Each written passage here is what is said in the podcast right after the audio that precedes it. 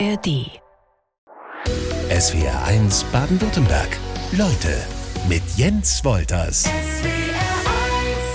Das Zucken der Achseln, der Stinkefinger, verschränkte Arme, klar, ein bisschen Körpersprache können wir alle irgendwie lesen, aber SWR1 Leutegast Stefan Werrer, du kannst es besonders gut. Ähm, das ist deine äh, Profession.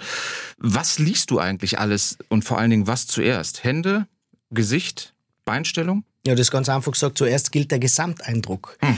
Das heißt, wer sich zu schnell verzettelt in irgendwelche Einzelsignale, liegt nahezu immer falsch. Ich glaube, so landläufig sagt man das Bauchgefühl und sich das Bauchgefühl mal bewusst zu machen, das ist die Kunstkörpersprache zu lesen. Gibt es eine grundsätzlich sympathische oder freundliche Körperhaltung? Ja, die gibt's natürlich schon. Wer im ersten Moment signalisiert, ich bin nicht gefährlich oder ich will mich nicht über dich stellen, also arrogant sein, mhm der wirkt, der tut sich leichter, sympathische Gefühle auszulösen. So, jetzt sitzen wir hier an einem ähm, halbwegs schmalen Tisch äh, gegenüber. Ich habe auf dem Tisch die Arme verschränkt, äh, Beine unten auch verschränkt, unterm Stuhl kannst du nicht sehen. Ich bin so ein bisschen nach vorne gebeugt. Äh, könnte äh, also aus meiner Hobbypsychologie und äh, Hobbydeutung vielleicht so ein bisschen ähm, wie so der, der Hund kurz vorm Bellen äh, sein. Ähm, ist das noch in Ordnung? Und ich schaue dich über die Schulter an, ja. habe meine Handfläche offen und lächle dich keck an. Kann das schon Liebe sein? Wow, ich merke, hier geht was. Also, genau. Also ähm, der Punkt ist, das, das arme Verschränken allein, was man immer wieder hört, es wäre Verschlossenheit. Da muss man aufpassen. Es kommt davon, was der Rest des Körpers macht. Also wenn ich die Arme verschränkt habe, aber gegenüber, dann mein Gegenüber anschaue, die Augenbrauen gehoben habe, dazu nicke, was der andere andere sagt, den anderen anlächel, da werden die verschränkten Arme niemals ein negatives Gefühl auslösen. So. Wenn ich aber die Arme verschränke, die Augenbrauen nach unten ziehe, den Mundwinkel nach unten und vielleicht streng verschlossen halte, Schmale die Lippen. Muskelspannung nach oben, den Hals versch ja dann natürlich ist es ein, ein sehr distanzierendes ähm, äh, Signal. Aber eben, Achtung, niemals ein Einzelsignal deuten. Das ist die erste Regel in der Körpersprache ein einzelnes Signal hat niemals eine Bedeutung. Und ich war in der Vorbereitung beeindruckt, was alles wirkt auf die Körpersprache. Muskulatur, klar, Körpergröße auch, verständlich, aber dann halt auch Gehirn- und Hormonhaushalt. Mhm. Wie? Mhm. Naja, unser Gehirn, das sich ja ab der achten Schwangerschaftswoche unterscheidet zwischen Mann und Frau, das hat natürlich eine ganz starke Auswirkung. Empathiezentren, Kommunikationszentren werden im weiblichen Gehirn besser entwickelt als im männlichen Gehirn, das muss man einfach sagen. Und bei Männern werden Aktivitätszentren besser entwickelt. Die Amygdala zum Beispiel ist nachgeburtlich bei Jungs schon größer entwickelt entwickelt. Und das erkennt man einfach am Tatendrang, am, am Prügeldrang, den manche Kinder oder manche Jungs oder mehr Jungs wie Mädchen im Kindergarten zum Beispiel schon haben. Und Achtung, alle, die jetzt sagen, das wäre nur Erziehungssache. Das ist auch bei Primaten schon beobachtbar. Also bei Affenjungs, die balgen sich auch mehr. Und der Hormonhaushalt natürlich auch. Männer haben bis zu 500 Prozent mehr Testosteron in ihrem Blut. Also mit ein bisschen Erziehung bringen wir das auch nicht weg. Das stimmt. Und du räumst ein bisschen mit äh, Vorurteilen auf, ähm, aus äh, der Sicht des Mannes dann vielleicht auch ganz angenehm die Männergrippe. ja, Gibt's ja. nicht? Nein, die Männergrippe als, als solches gibt es natürlich nicht. Das ist aber, das ist sehr komplex, wenn man das jetzt erklären will, warum Frauen manchmal das Gefühl haben, der Mann hat eine Kleinigkeit und der, er, er fängt schon an zu jammern. Das hat damit zu tun, einerseits mehr Empathie bei Frauen, Andererseits zeigen Männer mehr, weniger Reaktionen. Das heißt, der Mann zeigt weniger Freude nach außen hin, er zeigt weniger Trauer nach außen hin, es ist alles gleich. So, jetzt ist er beim Frühstück und macht einmal, ah, oh, mir tut der Kopf weh. Jetzt hat er plötzlich eine Reaktion gezeigt, was völlig aus der Heuristik ist, völlig aus dem normalen Verhalten ist. Die Frau aber hat mehr Empathiezentren, das heißt, sie springt sofort an und sagt, was hast du denn, soll ich da helfen? Und damit, und, und, und, und sie kommt drauf, der hat nur kleine Grippe. Und jetzt sagt sie, wegen einer kleinen Grippe jammert er.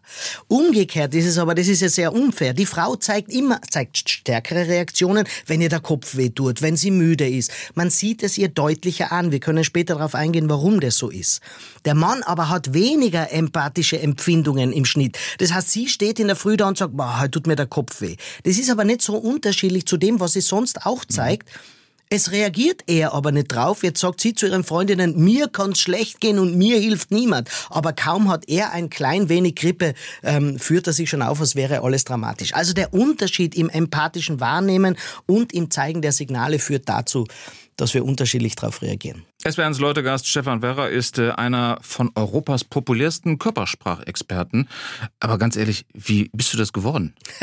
Ja, das mache ich seit ja, mein ganzes Erwachsenenleben. Seit über 20, bald 25 Jahre beschäftige ich mich quasi nur mit der menschlichen Körpersprache.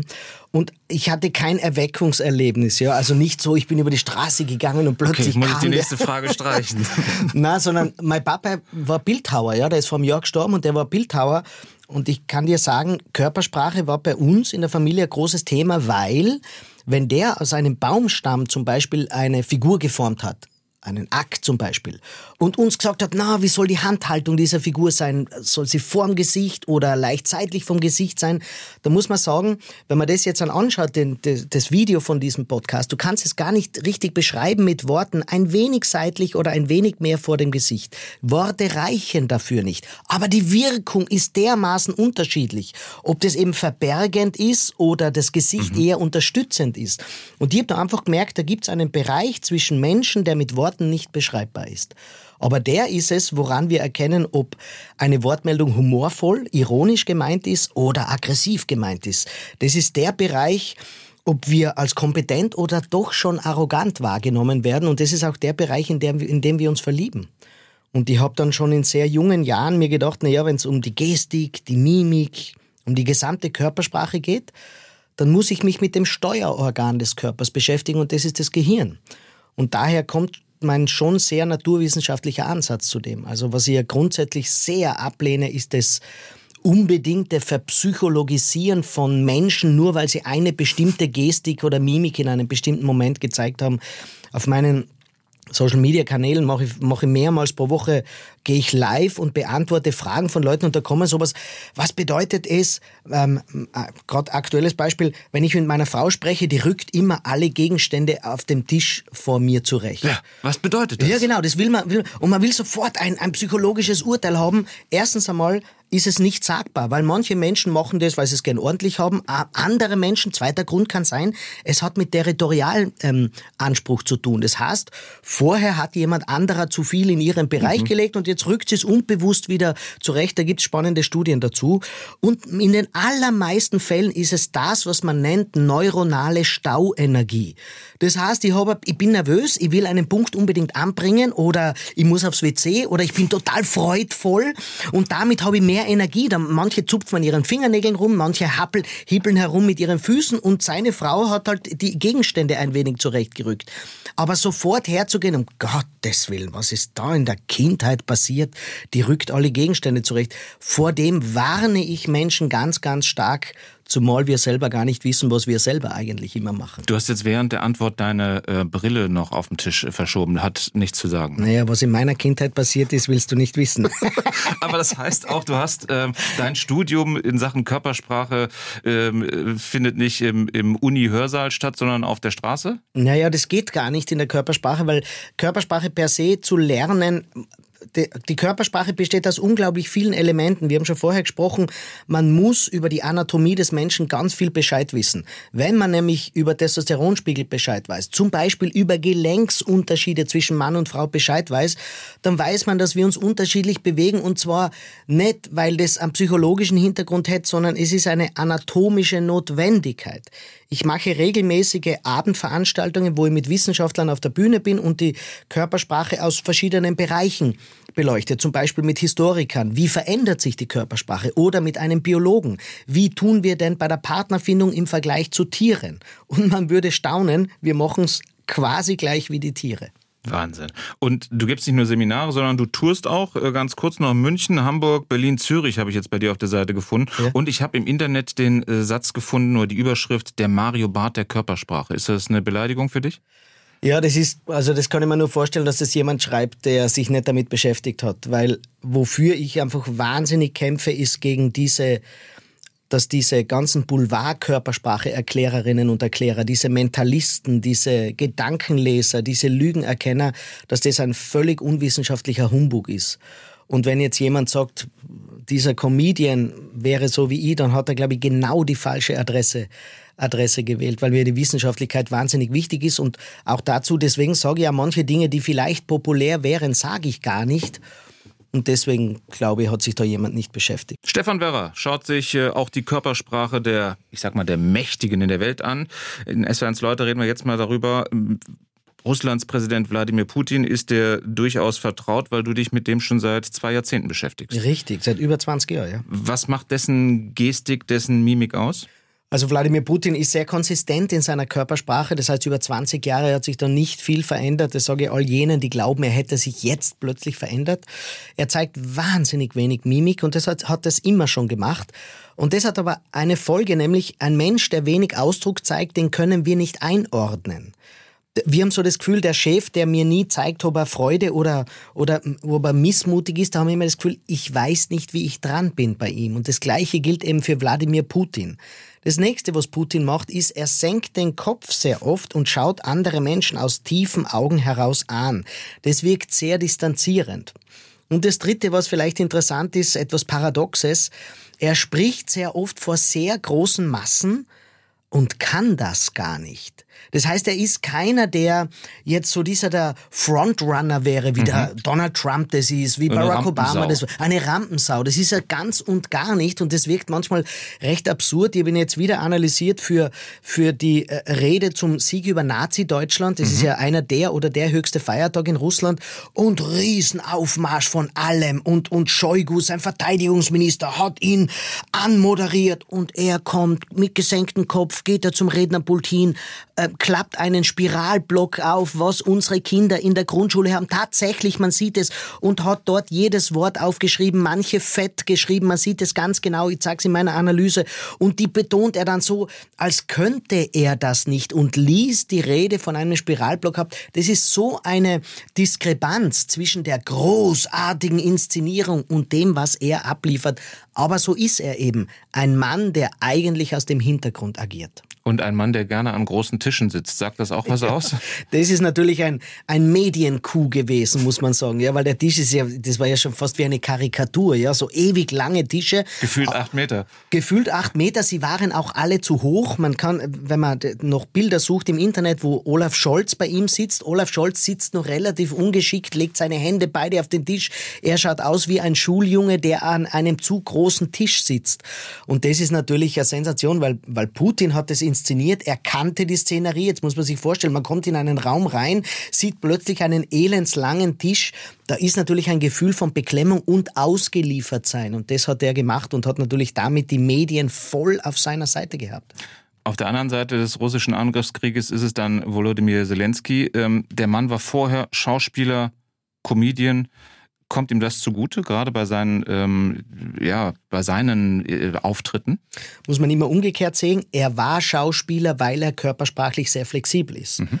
Und ähm, was er völlig anders, wie Wladimir Putin macht. Er sucht körperliche Nähe. Das heißt, er klopft auf Schultern, er schüttelt die Arme, er legt mal den Arm um die Schulter seines Gesprächspartners. Das macht Putin überhaupt nicht. Putin sucht ständig Distanz, ständig etwas Abstand zu anderen Menschen. Dieses Verbrüdern, was Zelensky macht, das ist natürlich dazu angetan, dass er mehr Akzeptanz außen herum bekommt. Weil es macht einfach einen Unterschied, wenn er als Staatschef zum, zum Richie Sunak nach England fährt und die beiden sich herzhaft die Arme schütteln, vielleicht sogar kurz umarmen und dann kommt ein Wladimir Putin daher, sehr distanziert, ausgestreckter Arm, kein Lächeln. Da hat man natürlich auch, wenn man das empathisch anschaut, unterschiedliche Einordnungen. Das macht Zelensky schon ziemlich gut. Was er auch gut macht, er kleidet sich immer so wie die Bevölkerung. Ja? Er gibt sich gar nicht in staatstragender Schwarz-Weiß. Er ist näher dran. Ne? Er ist näher dran und er zeigt auch, wir sind immer noch am Kämpfen, deswegen sein Olivgrün. Also er ist schon sehr geschickt, Zelensky. Und der Gang der beiden ist auch sehr unterschiedlich, oder? Der Gang der beiden ist völlig unterschiedlich. Wie ich vorher gesagt habe, beobachtet man einmal bitte den Wladimir Putin. Sein Blick geht sehr oft Richtung Boden. Wenn er steht, dann tänzelt er sehr gerne herum. Äh, Zelensky geht viel offen auf andere Menschen zu. Eine interessante Beobachtung. Wenn Zelensky auf einen anderen Staatschef trifft, mhm. dann geht Zelensky gern die ersten Schritte auf den anderen zu. Das ist eigentlich ein Signal der Unterordnung. Man muss sich das vorstellen. Der Schuldirektor steht dort und die Schülerinnen und Schüler mhm. kommen auf ihn zu. Er würde wahrscheinlich nicht auf die Schülerinnen und Schüler zugehen, wenn er sehr dominant wäre. Und Zelensky macht es aber genauso. Er läuft ein, zwei Schritte auf den anderen zu. Das ist nicht besonders dominant, aber eben sympathisch. Wir bleiben politisch. S-Bahns Leute mit Körpersprachexperte Stefan Werra. Wir bleiben äh, aber im Land. Über die Jahre hinweg ähm, konnten wir vielleicht alle so ein wenig Angela Merkel als Bundeskanzlerin lesen. Ganz markant natürlich ihre Raute vor dem, vor dem Bauch aus zwei Händen gebildet. Äh, die wurde verschieden gedeutet. Sie würde für Ruhe und Kraft stehen. Es gab auch die Interpretation, dass Merkels Raute in Anlehnung an Tolkiens Herr der Ringe ein magischer, gefährlicher Ring sei. Ähm, Stefan, wie fällt deine Deutung aus? das sind Wahnsinnsdeutungen. ich war schon gehört, das soll ein Schneepflug sein und so weiter. Also es ist ganz eine einfache Deutung. Ähm, Schneepflug, also Deutung. Es ist ganz eine einfache Analyse. Und zwar das Erste, was man wissen muss in der Körpersprache, Linien, die nach unten gehen, vermitteln wenig Energie. Was heißt das? Wenn Arme, Schultern, Mundwinkel, wenn alles nach unten hängt, mhm. dann vermittle ich wenig Energie. Angela Merkel in den 90er Jahren war genau so. Die Frisur hängend, die Jacketts zu groß, die Arme nach unten, sehr lasch. Jetzt in, in ihrer Kanzlerschaft steht sie aufrechter und hat ihre Hände plötzlich nicht mehr passiv nach unten hängen, sondern vor dem Bauch. Sie vermittelt damit ein klein wenig mehr Aktivitätsbereitschaft. Nummer eins und Nummer zwei, sie hat es geschafft, auch in Situationen, die für andere stressig wären, ihre Fingerspitzen dabei ganz sanft zu berühren. Und das lässt auf einen niederen Cortisolspiegel schließen. Unser Cortisol, das ist unser Stresshormon. Wenn das stark im Körper zirkuliert, das wird in der Nebenniere synthetisiert, wenn das stark zirkuliert, dann fangen wir an herumzuzupfen, äh, spielen mit unseren Fingern. Wenn wir jetzt einen Menschen sehen, der auch in solchen Situationen noch die Fingerspitzen sanft berührt, haben wir das Gefühl, aha, dieser Mensch ist noch nicht in der Stressreaktion, wie wir es sind. Deswegen können wir diesen Menschen nachfolgen. Das heißt, ich bin überhaupt kein so ein Gegner von dieser Raute, aber sie hat einen grundsätzlichen Fehler gemacht. Über 16 Jahre hat sie diese Raute ohne jeglicher Variabilität gezeigt. Wenn sie einmal die Finger ineinander gelegt hätte, einmal nur eine Hand genommen hätte, das andere Mal eine Moderationskarte in der Hand gehabt, dann hätte wäre das niemandem aufgefallen, denn jeder Fernsehmoderator, jede Fernsehmoderatorin macht das. War aber sie zu penetrant damit? Sie war ja, sagen wir, zu eindimensional war sie damit und das war ihr Fehler. So, Merkel war gestern, jetzt sind wir in der Zeit von Bundeskanzler Olaf Scholz. Täusche ich mich oder bietet der Mann äh, deutlich weniger? Ja, wir haben noch, noch Merkel haben wir geglaubt, weniger Körpersprache geht gar nicht. Ja, und dann kommt Scholz daher. Das ist, sagt aber sehr viel über Deutschland aus. Und zwar, man hat offensichtlich emotional ähm, die gleiche Richtung haben wollen, wie Angela Merkel das ist. Das erkennt man an der Körpersprache, weil Angela Merkel hat ja keine Nicht-Körpersprache, sondern sie signalisiert ganz einfach, ich lass euch machen, liebe Deutsche. Ich lasse, ich, ich pfusch jetzt nicht herum. Es läuft gut und ich bin im Hintergrund. Das heißt, dieses Angenehme, dieses, dieses Nicht-Eitle, das hat Angela Merkel gezeigt und offensichtlich wollte man mit Scholz das Gleiche haben. Aber jetzt kommt der wichtige Punkt. Die Weltpolitik hat sich verändert. Wir haben Ukraine, wir haben Energiepreisproblematiken, äh, äh, wir haben, äh, wir haben Inflation. Jetzt bräuchte man einen tatkräftigen Kanzler. Jetzt bräuchte man jemanden, der am Tisch haut aber man hat eben jemanden gewählt, der immer schon mit seiner Körpersprache gezeigt hat, so richtig aktiv werden will ich nicht. Und das ist das Problem. Vielleicht kurz gesagt, die Körpersprache eines Politikers spiegelt immer die emotionalen Bedürfnisse des Volkes wider. Das heißt, wenn man jemanden will, der auf den Tisch haut, dann signalisiert das, das Volk ist unzufrieden, Stichwort Donald Trump. Wenn, wenn totales Chaos in einem Land herrscht, dann neigt die Bevölkerung dazu, jemanden zu wählen, der durch seine Körpersprache die Stabilität vermittelt, durch seine Körpersprache die Ruhe ausstrahlt. Wir wollen wieder zu geordneten Verhältnissen zurück. Und ähm, es gibt den Arm bei Olaf Scholz, der die Ledertasche gerne trägt, und es gibt noch einen relativ aktiven Arm. Da sagst du, der könnte so es mal auf Rautenniveau schaffen? Also Olaf Scholz macht etwas, den, ich glaube, es ist der linke Arm, den hält er sehr oft vor seiner Brust und den anderen lässt er nach unten. Napoleonhaft. Äh, etwas Napoleonhaft, wie er zumindest in dem einen Bild dargestellt wurde. Das ist sehr eindimensional. Olaf Scholz ist jemand, der fremdelt mit der Bevölkerung, der nicht die große Freude zeigt, wenn er in direkten Kontakt mit der Bevölkerung kommt. Ich glaube, das ist auch ein Problem heutzutage, weil man darf nicht vergessen, die jungen Menschen wachsen mit YouTube auf. Die jungen Menschen wachsen mit Instagram auf, wo wir nicht so viel Distanziertheit sehen. Die Körpersprache von Frau und Mann will ich jetzt in S1 Leute mit dir, dem Experten Stefan Werra, mal auseinanderpflücken. Worin bestehen so die, die größten Unterschiede? Wenn man es grosso modo sagt, Frauen ähm, zeigen weit stärkere Bindungssignale, also Signale, die es leichter machen, Beziehung ähm, zu erzeugen. Zum Beispiel Frauen lächeln, Achtung, bis zu 62 Mal so häufig pro Tag, wie Studien belegen. Frauen halten stabileren Blickkontakt und zwar schon vom Babyalter an, also vor dem, sobald der Blick entsteht, kurz nach der Geburt ist er stabiler zu beobachten. Frauen fassen sich öfter untereinander an. Frauen zeigen mehr mimische Signale, was ja Empathie auslöst. Also wenn ich die Trauer deutlich sehe, wenn ich die Freude deutlich sehe, dann kann ich mitfühlen und das erzeugt Bindung. Das mit dem, mit dem Lächeln, das nehme ich mir gleich äh, in mein Vokabelheft. Das mehr, mehr Lächeln. Das wäre echt wichtig. Und was Männer machen, Männer ähm, dominieren mehr, Männer verdrängen mehr, Männer sind gerader in ihrer Körperhaltung, was bei manchen Entscheidungen total hilfreich ist, weil man einfach erkennt, der weiß, wo es lang geht. Also beide, beide Elemente, nämlich das weibliche und männliche, stereotyp gesprochen, haben total ihre Vorteile. Ich habe den Hang, sagt meine Mutter, ähm, beim Sitzen zu lümmeln.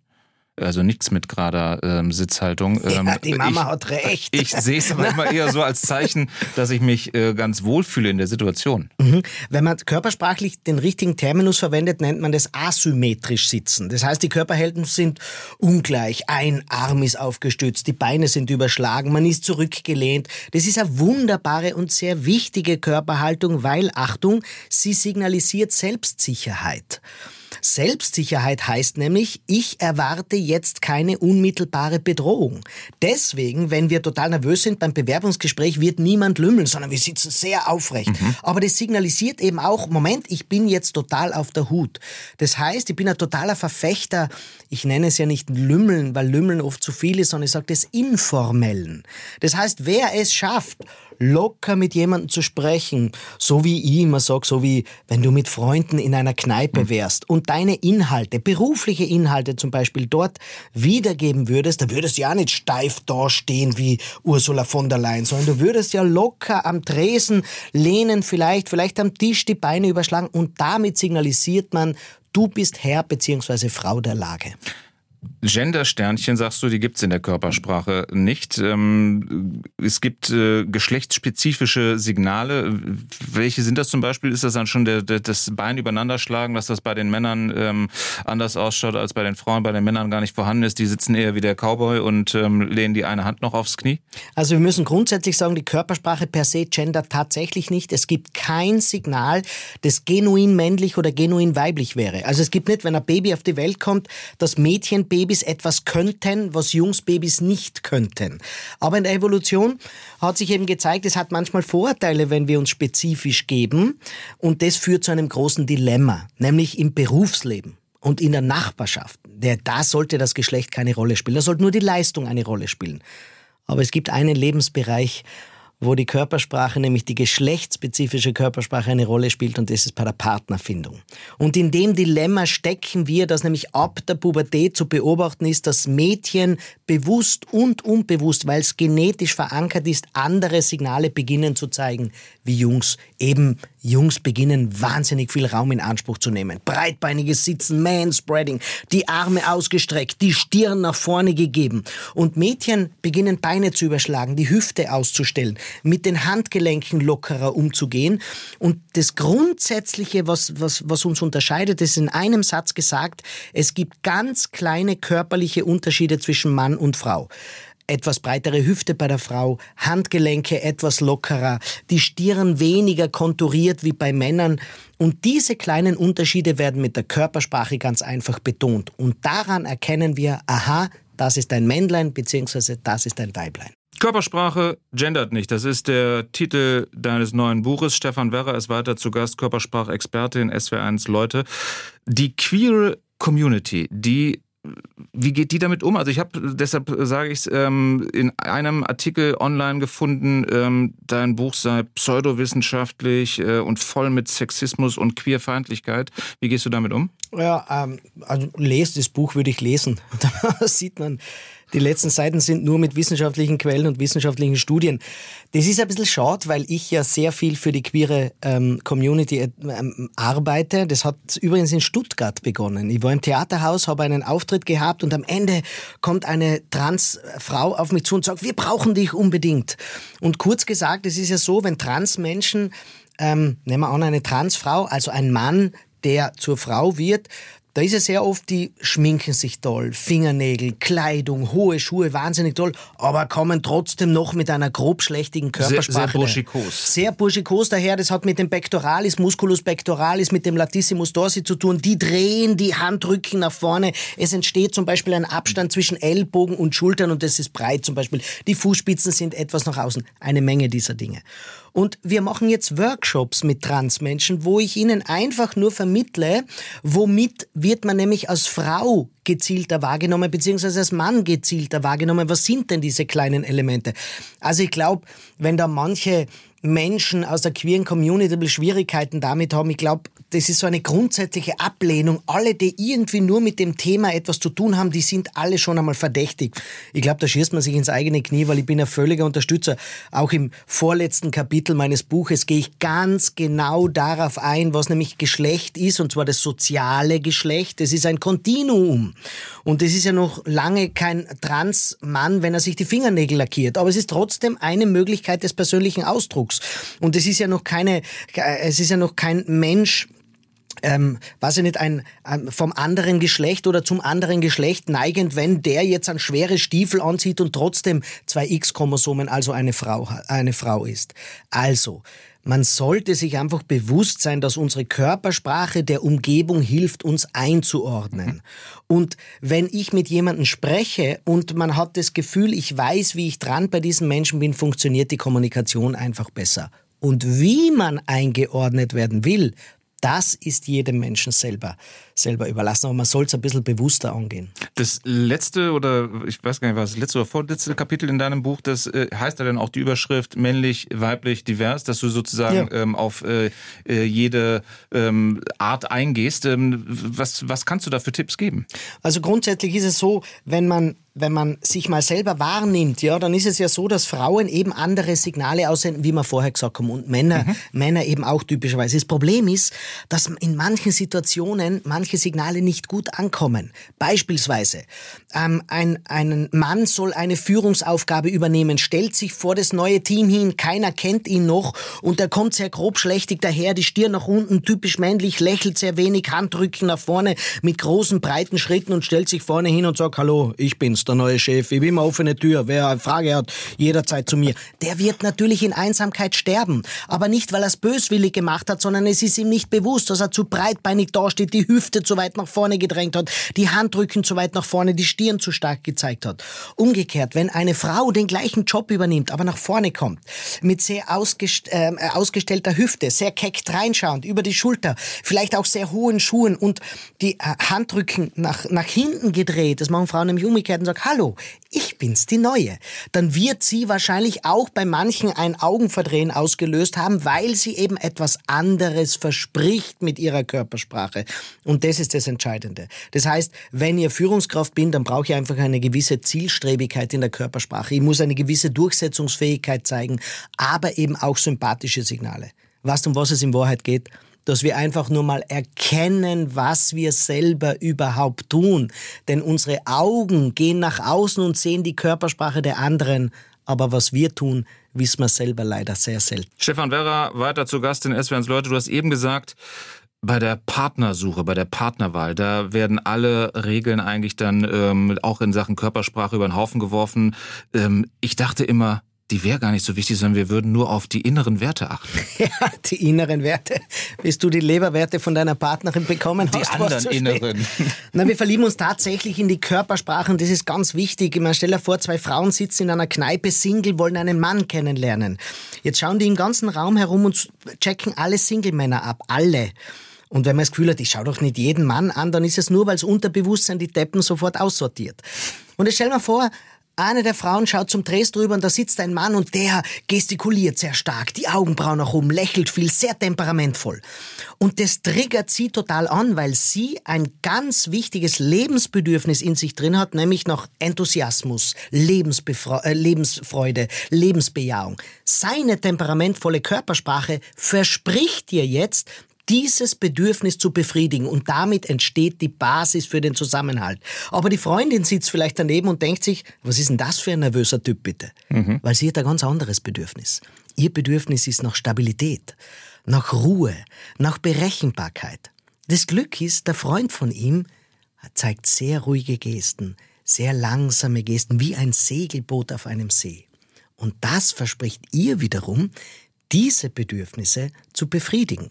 Aber die erste sagt vielleicht, was ist denn das für eine Schlaftablette bitte? Das heißt, die Körpersprache, das ist beim Verlieben einmal wichtig, die Körpersprache verspricht uns, unsere tiefsten emotionalen Bedürfnisse zu befriedigen.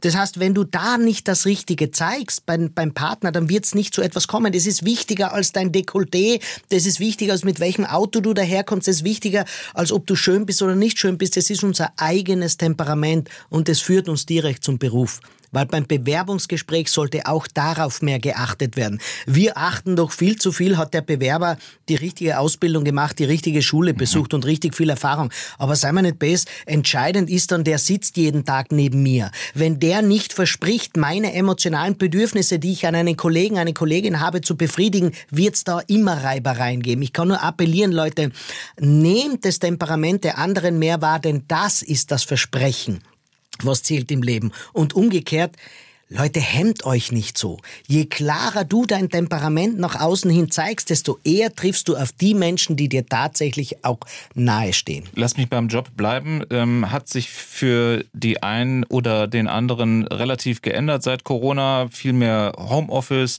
Videoschalten.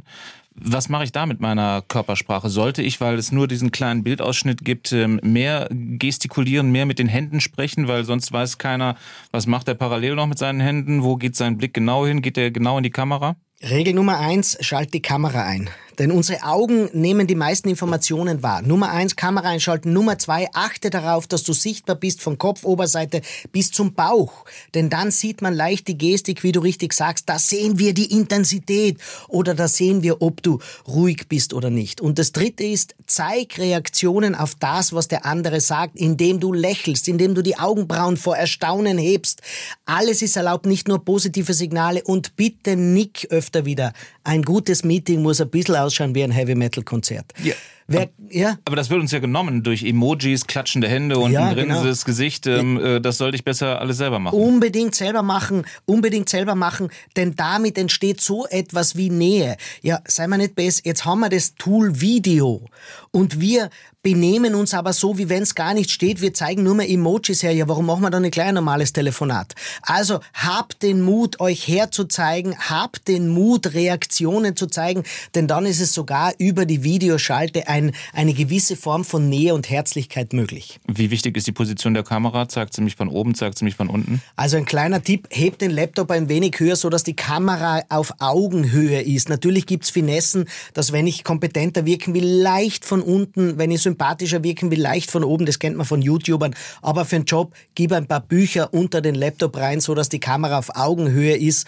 Und wenn du Reaktionen zeigst und nicht ins Bild schaust, sondern auf die Kamera schaust, zeigst du dem anderen auch, du hast Augenkontakt mit ihm oder ihr. Und es wirkt nicht so, als würdest du nebenbei Netflix schauen. SWR1-Hörerin Yvonne Achtermann aus Klingenmünster hat ins Studio geschrieben und hat ihre Situation beschrieben. Bewerbungsgespräch Frühjahr 21. Ganz wichtig diese Angabe dazu. Und äh, sie hatte ihrer zukünftigen Chefin gegenüber ein ziemlich verunsichertes Gefühl, weil die Frau mit verschränkten Armen dort saß und hat es nachher, nachdem sie den Job bekommen hat, ähm, ihr dann auch zurückgespiegelt und äh, die Chefin hat gesagt, es lag an Corona. Stefan Werra weiterhin SW1 Leute zu Gast. Das kannst du nachvollziehen, weil es hatte äh, nichts, äh, ähm, das war keine Abneigung körperlicher Art, sondern die Frau hatte vorher dreimal gelüftet. Ja, genau.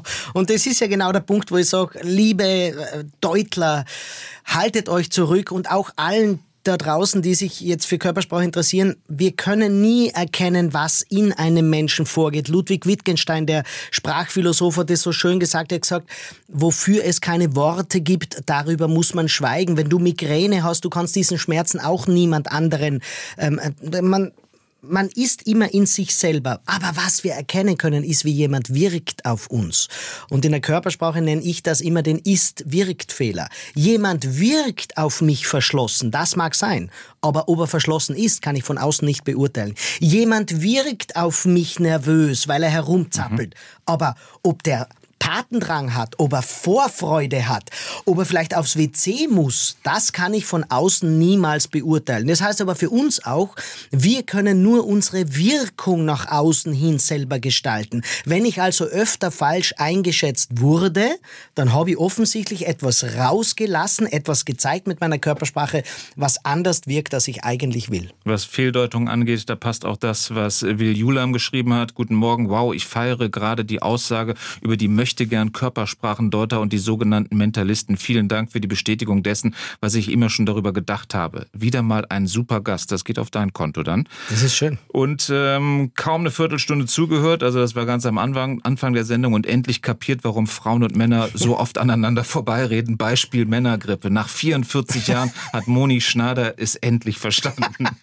Nein, es ist tatsächlich so, dass man manche Dinge einfach, ja, da richtet man sich im Klischee so wahnsinnig nett ein, aber wenn man tiefer, wenn man das wissenschaftlich betrachtet, hat man für ganz viele Dinge ganz einfache Erklärungen. Hier gibt es noch was, äh, einen Kommentar für den Bundeskanzler Olaf Scholz. Jürgen Baumüller aus Stuttgart hat geschrieben, der Kanzler hält beim Stehen und auch beim Laufen immer gerne sein Jackett zusammen, als hätte der Schneider wohl zu wenig Knöpfe gehabt. ähm, was hat's damit auf sich? Ist das ist auch so ein bisschen... Aha, okay. Ist Wirktfehler. Es, äh, also es wirkt, er sagt sehr richtig, es wirkt, als hätte der Schneider zu wenig, zu wenig Knöpfe gehabt. Und das ist eine sehr humorvolle, lustige Einschätzung. Aber wir können nur beurteilen, auf mich wirkt das verklemmt, auf mich wirkt das zurückhaltend oder es wirkt auf mich sehr staatstragend. Das ist immer im Auge des Betrachters. Berühmtestes Beispiel, wirkt Donald Trump sympathisch oder unsympathisch auf dich? Das kannst du nicht allgemeingültig beantworten. Man kann eben, und das ist meine Aufgabe, nur erklären, warum und welche Elemente bei manchen Menschen zu Sympathiegefühlen führen und, bei, und welche Signale bei anderen Menschen zu Antipathiesignalen führen, um den Menschen damit an die Hand zu geben, ja, wenn du sympathisch wirken willst, dann solltest du das und das und das machen. Und wenn du kompetent und souverän wirken willst, dann musst du das und das und das machen. Das heißt, wir können nur unsere eigene Wirkung nach außen hin selber bestimmen. Angelika Dietrich hat sich gemeldet äh, zu Angela Merkel und ihrer Raute. Sie meint, sie hätte vor Jahren gelesen oder gehört, dass äh, ihr diese Rautengeste empfohlen wurde vom Beraterteam.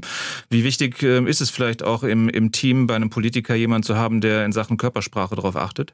Also grundsätzlich bin ich dafür, dass die Berater dann und wann die Klappe halten und weniger Berater engagiert werden, sowohl für Social Media Teams noch für Verbales, noch für die Körpersprache.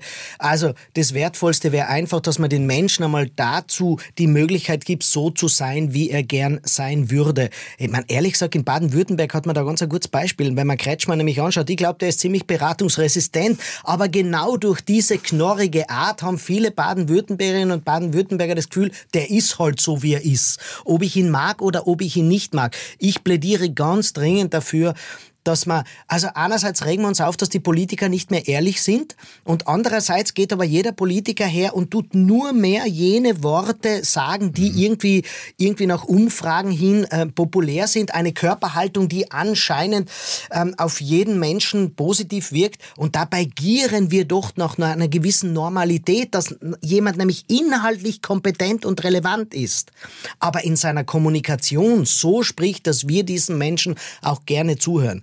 Die wenigen, die das oft leider können, sind die Populistinnen und Populisten ganz links oder ganz rechts in der, in der Gesellschaft.